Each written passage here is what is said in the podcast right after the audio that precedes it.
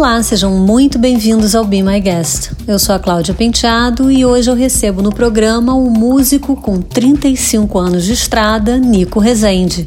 Eu pedi para ele se apresentar. Bom, eu sou Nico Rezende, cantor, compositor, músico, arranjador. Tenho nove discos autorais gravados, três DVDs. Uh, meu instrumento principal é o piano mas eu adoro compor ah, em outros instrumentos, também no violão, ou compor sem instrumento. Uma folha de papel em branco já é o suficiente para eu, eu me expressar. Ah, eu participei de vivo da publicidade, comecei na publicidade ainda em São Paulo, paulistano, que eu sou. Ah, trabalhei por muitos anos lá, na minha juventude. Vim para o Rio de Janeiro na década de 80 Uh, toquei com muita gente aqui, toquei com o Rich, Lulu Santos, quase quatro anos. Uh, gravei com o Roberto Carlos, produzi Cazuza, fiz arranjo para Marina Lima, Gal Costa, Beto Guedes. Enfim, uh, tenho já 35 anos de estrada e cresci ouvindo boa música. Meu pai adorava música e tinha um excelente gosto. Cresci ouvindo jazz, ouvindo bossa nova, ouvindo música clássica e ouvindo rock progressivo que meus irmãos, irmãos mais velhos ouviam. Então, passei a minha vida, passo a minha vida inteira dedicada à música, sempre vivi da música. Tenho uma produtora aqui no Rio, a Beat, e vida leve, vida breve, vida que segue. Os bons encontros têm feito falta na quarentena, mas o Nico promoveu alguns reencontros importantes. Bom, do que eu mais senti falta na quarentena certamente foi de encontrar pessoas, as pessoas. Passei um bom tempo sem ver a minha filha, logo no começo, que ela ficou ah, confinada com a mãe, e depois de um mês e meio ela veio ficar comigo e está comigo até hoje. Então, basicamente, foi de encontrar amigos e eu acho que a quarentena, no meu caso, Uh, eu moro na, no Jardim Oceânico, na Barra de, da Tijuca, no Rio de Janeiro. Então, um lugar onde a quarentena foi pouco respeitada. Hoje é nada respeitado. Né? Os bares são lotados, as ruas lotadas, a praia lotada. E as pessoas nem sempre se assegurando, nem sempre de máscara, nem sempre se protegendo. Mas uh, eu, no meu caso especial, a quarentena foi importante para eu, a partir desse tempo, entre aspas, livre, né? Uh, vir aqui, eu vasculhar os meus arquivos, meus HDs antigos, pesquisar composições antigas, fragmentos de músicas, compor músicas novas, aproveitar o tempo, fiz bastante, muitas lives e isso me reaproximou um pouco de, me manteve em contato com o público que a gente tem, né? E que curte as músicas e tal. Então a quarentena foi um período assim de, de reencontro, de, de reinvenção mesmo não só no sentido da palavra. Eu procurei buscar coisas do passado importantes e trazê-las à tona, trazê-las para o presente. E algumas delas, inclusive, vão estar no próximo trabalho que eu vou lançar, que vai ser o meu décimo disco autoral. Ele aproveitou para estudar mais na quarentena. Com novos hábitos adquiridos na quarentena, uh, um, a quarentena tem sido um período em que a gente tem se isolado mais, com certeza. Pelo menos eu tenho me isolado mais. Isso torna a gente um pouco mais introspectivo, com certeza. Eu acho que dos hábitos que eu adquiri, foi com mais tempo, foi estudar mais, uh, comprar programas uh, novos, estudar. Estou criando, preparando um curso de música, uh, leitura. Mas acho que principalmente o tempo para estudar foi, acho que, o grande diferencial. Uh, além de uma coisa positiva, que é simples, mas que é positiva, que é o hábito de sempre que sair de casa, voltar de casa, os negócios de lavar as mãos e ficar, a coisa da higiene, principalmente das mãos. Eu acho que é uma coisa que a gente nunca tinha se tocado de quanto é importante. Às vezes isso passa batido e acho que uh, esse período tem dado, tem nos, nos trazido a uma melhor consciência de quanto isso é importante, não só por Covid, mas por vários outros uh, vírus e bactérias que a gente pode se infectar através das mãos, que a gente passa as mãos em todos os lugares, uh, a boca, nariz, olhos, enfim. Então, basicamente, o estudo foi uh, um hábito adquirido com mais tempo e com, e com, mais, e com mais abrangência, né? Cursos que eu fiz, estou uh, começando a editar vídeos, tô, a gente vai aprendendo, vai se reinventando. Eu acho bacana por esse lado você olhar, você ter que conviver com você mesmo e ter que se redescobrir em certos aspectos. E o que há de pior e de melhor na vida nas telas? Primeiro, eu acho a vida nas telas um pouco, né, um pouco triste, né? Eu não, não gosto muito, eu sou mais de encontrar as pessoas, tocar as pessoas. Eu acho que eu acho que a vida nas telas ela é complicada. A gente tem que usar esses equipamentos, esses devices apenas o necessário e no tempo necessário. Eu gosto de sair na rua, de ver as pessoas, de olhar o sol, tomar um sol, pegar uma praia, enfim. Não sou muito de ficar ligado em tela, não. Fico o tempo necessário para o trabalho. As pessoas estão excessivamente. Estão, excessivamente não, já é, é até um pleonasmo, né? estão viciadas nas telas, eu vejo pela juventude de hoje, pelas crianças, é um vício acordar já pegar, já ligar sua telinha, esse é o pior uh, que essa pandemia trouxe, que agravou, né? As pessoas terem que ficar nas telas por não poder ter um encontro presencial. O melhor das telas, eu acho que as reuniões, aquelas reuniões intermináveis que você viajava, ficava, ah, eu vou para, por exemplo, para São Paulo, uma reunião de pré-produção de um trabalho, aí fico, passo um dia, fico, hotel, tal, táxi, gasta esse tempo e dinheiro, quando uma reunião não presencial tem o mesmo efeito, surte o mesmo efeito, que a gente está tratando de trabalho, está tratando de de situações que são mais palpáveis e que não há necessidade de um encontro pessoal. E acho que esse foi o grande ponto positivo, que tornou a coisa mais célere e não há necessidade daquele encontro pessoal e tornou a coisa mais barata também e mais rápida, né? Então, esse é o lado positivo para mim. Fiz várias reuniões de pré-produção de trabalhos virtuais, elas foram muito boas e a gente pode a qualquer momento entrar em contato. Você coloca o seu vídeo se você quiser, se não quiser, não coloca. Então, esse eu achei um ponto positivo do, da, dessa quarentena. E o impacto da pandemia no mundo? Qual é a sua perspectiva? Eu acho que o que se chamam de novo normal Uh, é um futuro já presente em que as coisas não, as coisas não vão voltar àquela normalidade anterior à pandemia. Por exemplo, na minha área, na área de shows, por exemplo, na área de, de artes, eu acho que nunca mais a gente vai ter, pelo menos por um bom tempo, nunca mais é muito tempo, uh, vamos ter aqueles shows super lotados, aquela coisa de Rock in Rio, multidões. Eu acho que os shows vão ser, vão ser a partir de agora com menos público, qualquer espetáculo, não só shows e todos eles com a transmissão via streaming. Isso é uma coisa que veio para ficar. A coisa das lives é, foi uma coisa que aproximou as pessoas e é um legado que, é, indubitavelmente, a, essa quarentena, essa pandemia nos deixa. Quanto ao futuro, eu acho que o, o homem está pagando um preço por, uma, por um descaso que ele vem tendo ao longo de, de décadas com o planeta e, consequentemente, consigo mesmo, né? Então, eu acho que o desmatamento, o aquecimento global, é tudo uma questão, é, é tudo culpa de uma irresponsabilidade do ser humano, na verdade. Então, acho que não deixa de ser um, um, uma, um acerto de contas da natureza.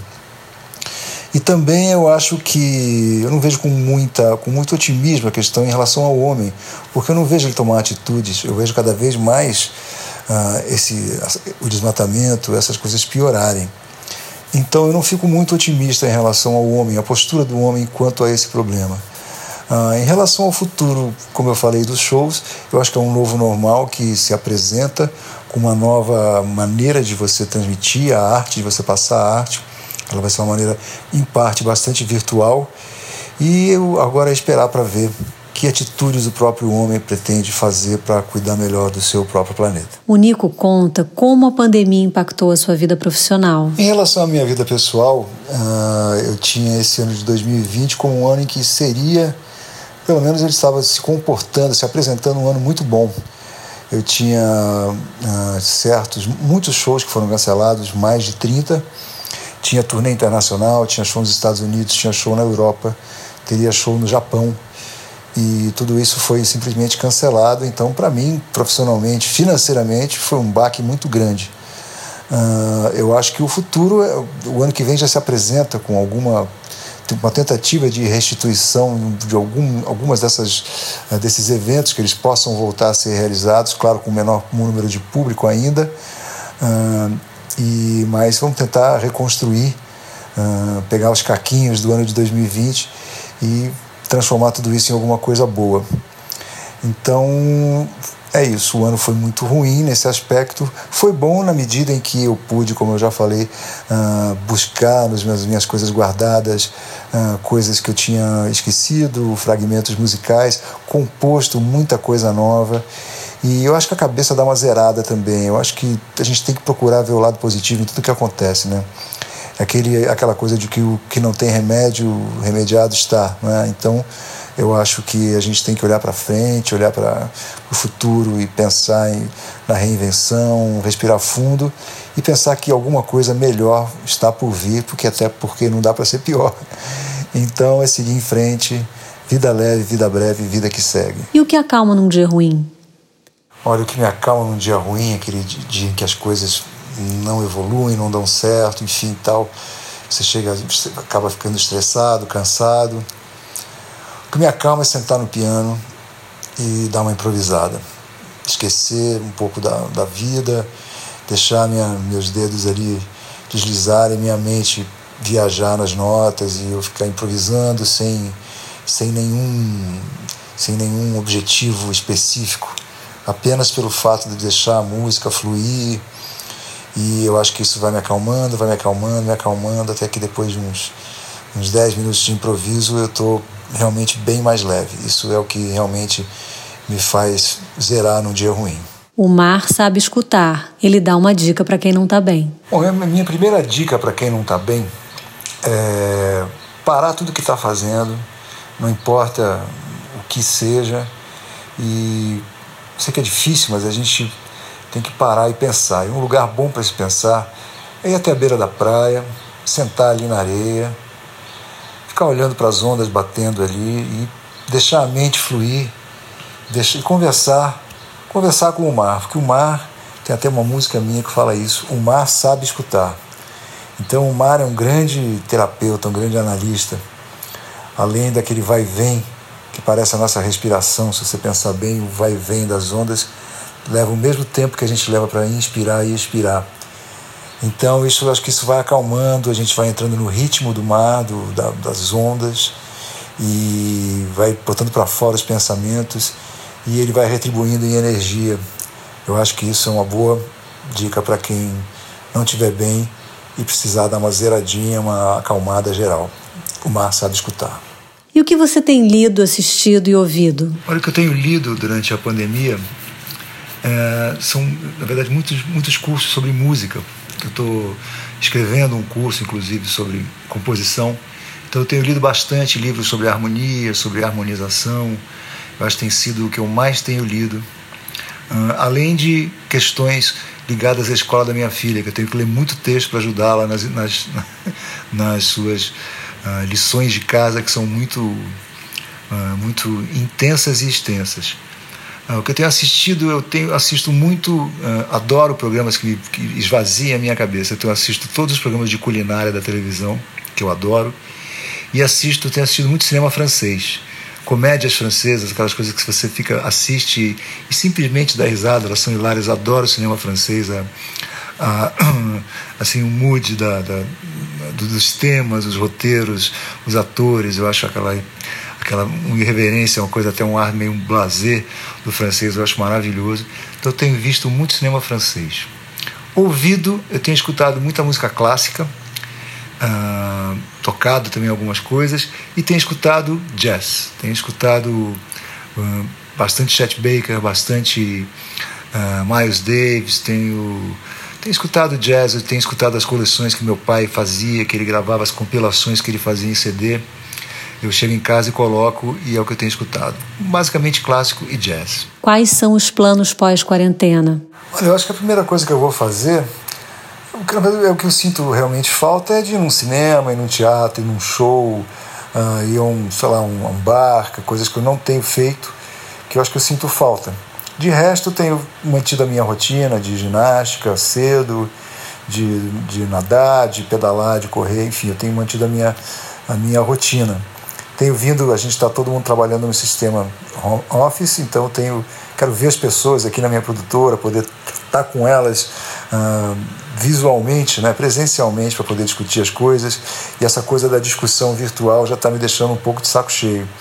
Então eu acho que é isso. Ver as pessoas, assistir shows, ir ao teatro, ir ao cinema, enfim, andar com liberdade sem me preocupar com essa, com essa praga que é esse vírus, sem essa paranoia que a gente vê na cara das pessoas, no rosto das, das, pessoas que você cruza pela rua, as pessoas tomando distância de você.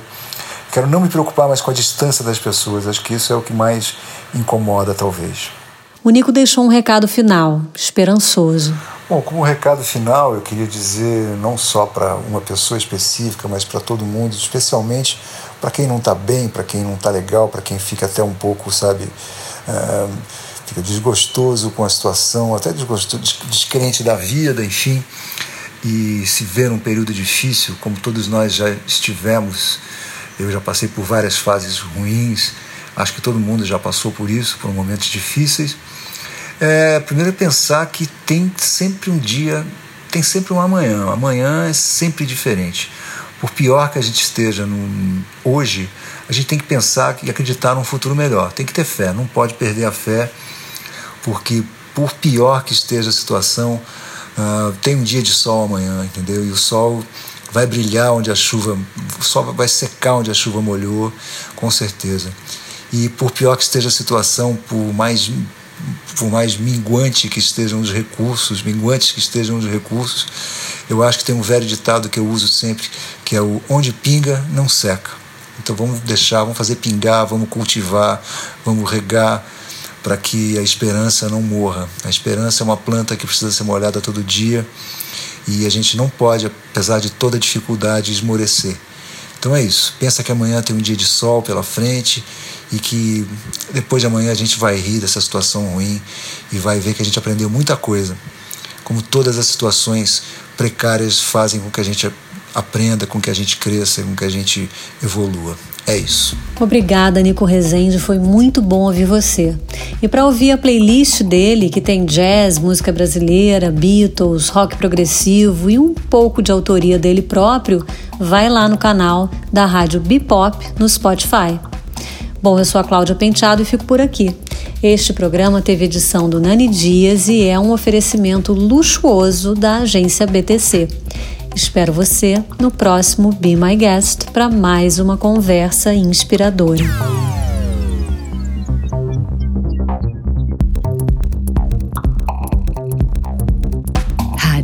Be Pop.